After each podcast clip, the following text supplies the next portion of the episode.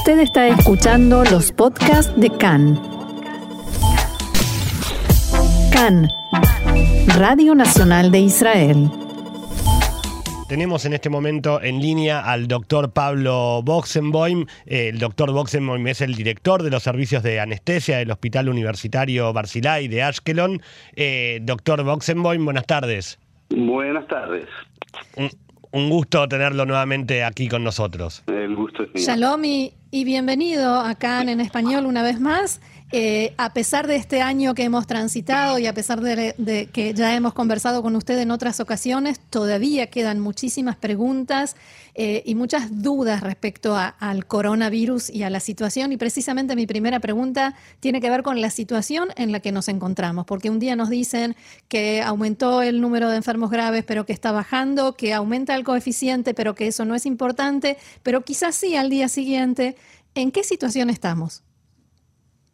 Estamos en una situación donde eh, tenemos, eh, por ahora, según las tendencias, eh, un poco esperanzas bien fundamentadas en que estamos yendo por buen camino.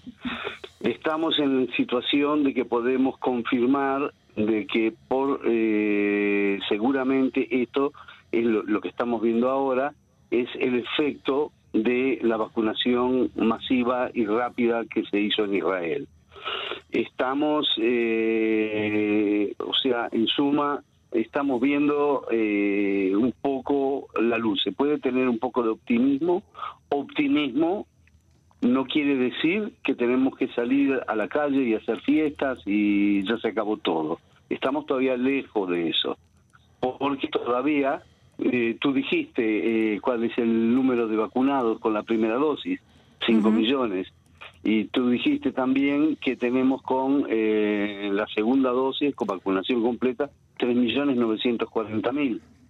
No nos podemos olvidar de que en Medina Israel, si no me equivoco, estamos en 9 millones de habitantes. Sí, así Eso es. quiere decir que hay un número muy importante de personas, que no es pequeño, que todavía por una razón o por otra no se han vacunado. Algunos porque hay gente que niega recibir la vacuna y otros es porque son niños pequeños que todavía uh -huh. no se han no, no se ha autorizado eh, que se vacunen y hay otra parte de la población que está en el medio que son las mujeres embarazadas que entraron en duda y al principio como no sabíamos cuáles iban a ser los resultados dijimos la mujer embarazada no se vacuna y las mujeres que amamantaban se recomendó no vacunarlas y ahora sabemos que se pueden vacunar y que seguro tanto para la madre y mucho más para el, el, el, el bebito que amamanta, puesto que él recibe los anticuerpos de la madre, no la vacuna, recibe los anticuerpos claro. nada más.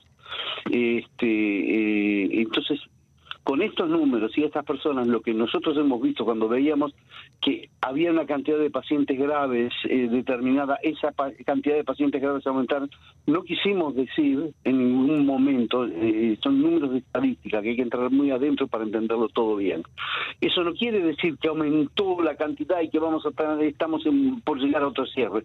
Eso es producto, hay que saber de dónde viene, es producto de la gente no vacunada que esa gente no vacunada se enfermó con enfermedades mucho más graves que lo que había mm. al principio.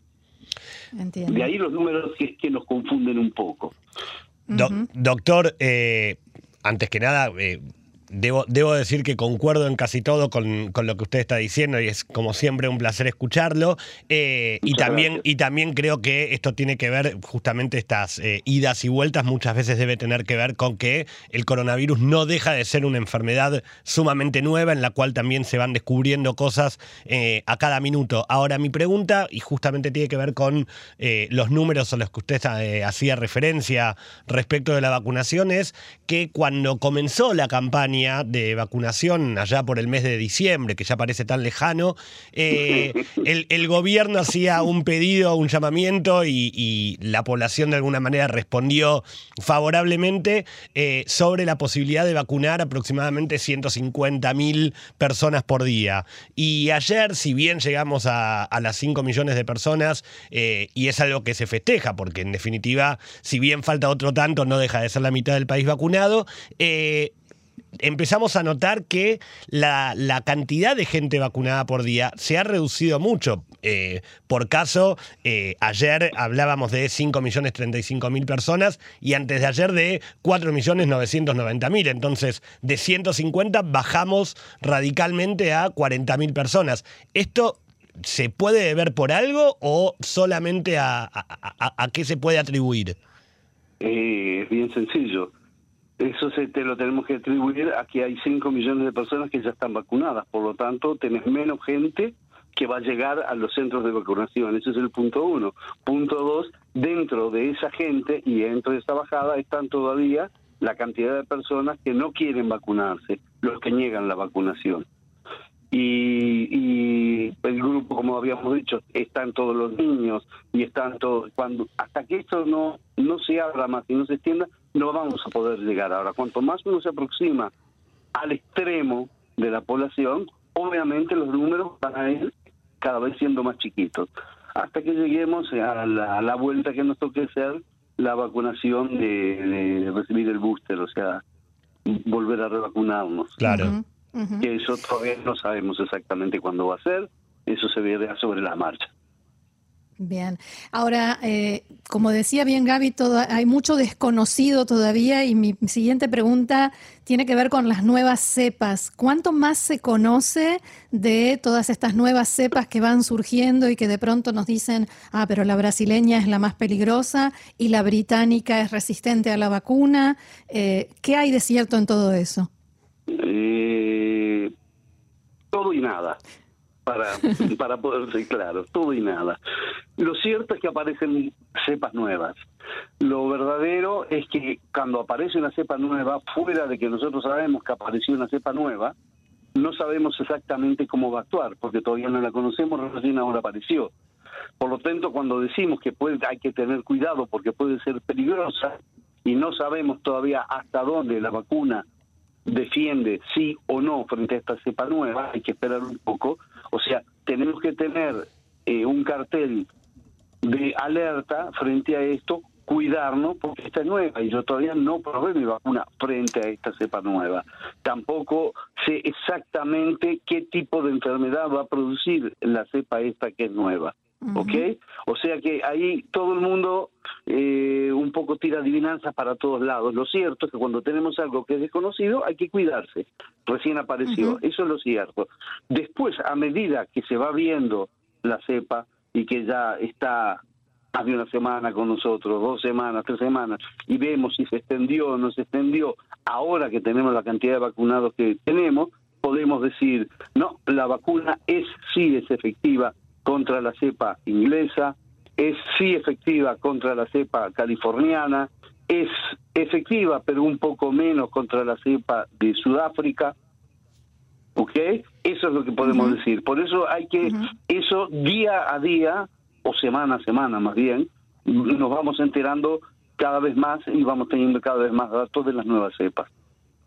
Y ya hay quienes hablan. Por ahora tenemos la esperanza de, de que eh, en todas las cepas que han aparecido la vacuna, por lo menos las vacunaciones que se utilizan aquí en Israel, son efectivas y por lo menos dan un grado de inmunidad que permite que si uno se enferme, tiene una enfermedad que es mucho menos grave. Eso es lo que podemos estar seguros. Bien, ahora ya hay quienes hablan, y cuando digo quienes, digo desde el gobierno, no, no las cosas que circulan en otros ámbitos, de que podemos empezar eh, lentamente a dejar de usar la mascarilla, que cuando vamos a poder empezar a dejar de usar la mascarilla en, eh, lugares abiertos y demás. ¿Qué hay de real en esto? Eh, bueno, lo que hay de real en eso es es eh, un poco lo que hay de real entre el eh, mundo de la política y de la medicina. Es como el agua y el aceite, esas cosas mezcladas no van bien y no se mezclan y no se debería mezclar. Hay solo una cosa cierta que algunos lo están usando y, bueno, cada uno con sus intereses, no vamos a entrar en eso. El hecho es que en este momento el Centro de Infecciones eh, Centro de Enfermedades eh, Contagiosas y Infecciones de Estados Unidos, según los eh, profesionales de ellos, sí, dicen como recomendación que aparentemente la gente que recibió dos dosis de las vacunas y que pasó más de un mes de haber recibido la segunda dosis pueden estar sin máscara. Ahora, doctor, perdón. El, hecho de la máscara, que, eh, permitan. Sí, sí, sí, perdón, perdón. Así te, lo explico por qué es. El, eh, eh, para algunas personas va a ser un poco feo escuchar una cosa así, pero esa es la realidad. En este momento, para la gente vacunada, el hecho de usar la máscara, la mascarilla, y por eso los americanos dicen ya la, sáquensela, es para proteger a los no vacunados. Porque la persona vacunada sí puede contagiar, el virus puede entrar en el cuerpo, pero no provocarle enfermedad y salir mm. del cuerpo ese enterito y contagiar a otras personas. ¿Ok? En esa posición, lo que ellos dicen, para no seguir eh, castigando a toda la gente, es, eh, bueno, la gente que está vacunada, está vacunada, y el que no se quiso vacunar, y bueno, es problema de él él estaba así, que siga usando la máscara si quiere, y si no, que se la saque, y si se enferma, que se enferme. Es una posición un poquito dura. Acá en Israel todavía, eh, todavía eh, eh, se ha decidido a nivel ya de con decisión gubernamental seguir teniendo un poco de cuidado y tratar de cuidar a toda la población hasta que tengamos mayor cantidad de gente vacunada especialmente por el hecho del problema de los niños, que todavía no está decidido si hay que vacunarlos o no. O hasta la próxima fiesta de Purim. O hasta la próxima fiesta de Purim también. Bien, doctor Pablo Boxenboim. Eh, director de los servicios de anestesia del Hospital Universitario Barzilay en Ashkelon. Muchísimas gracias una vez más por su claridad y por haberse tomado este tiempo para dialogar con nosotros. Y será hasta la próxima. con mucha salud. Muchísimas gracias. Para mí ha sido un gusto estar con ustedes. Hasta la próxima. Shalom. Shalom.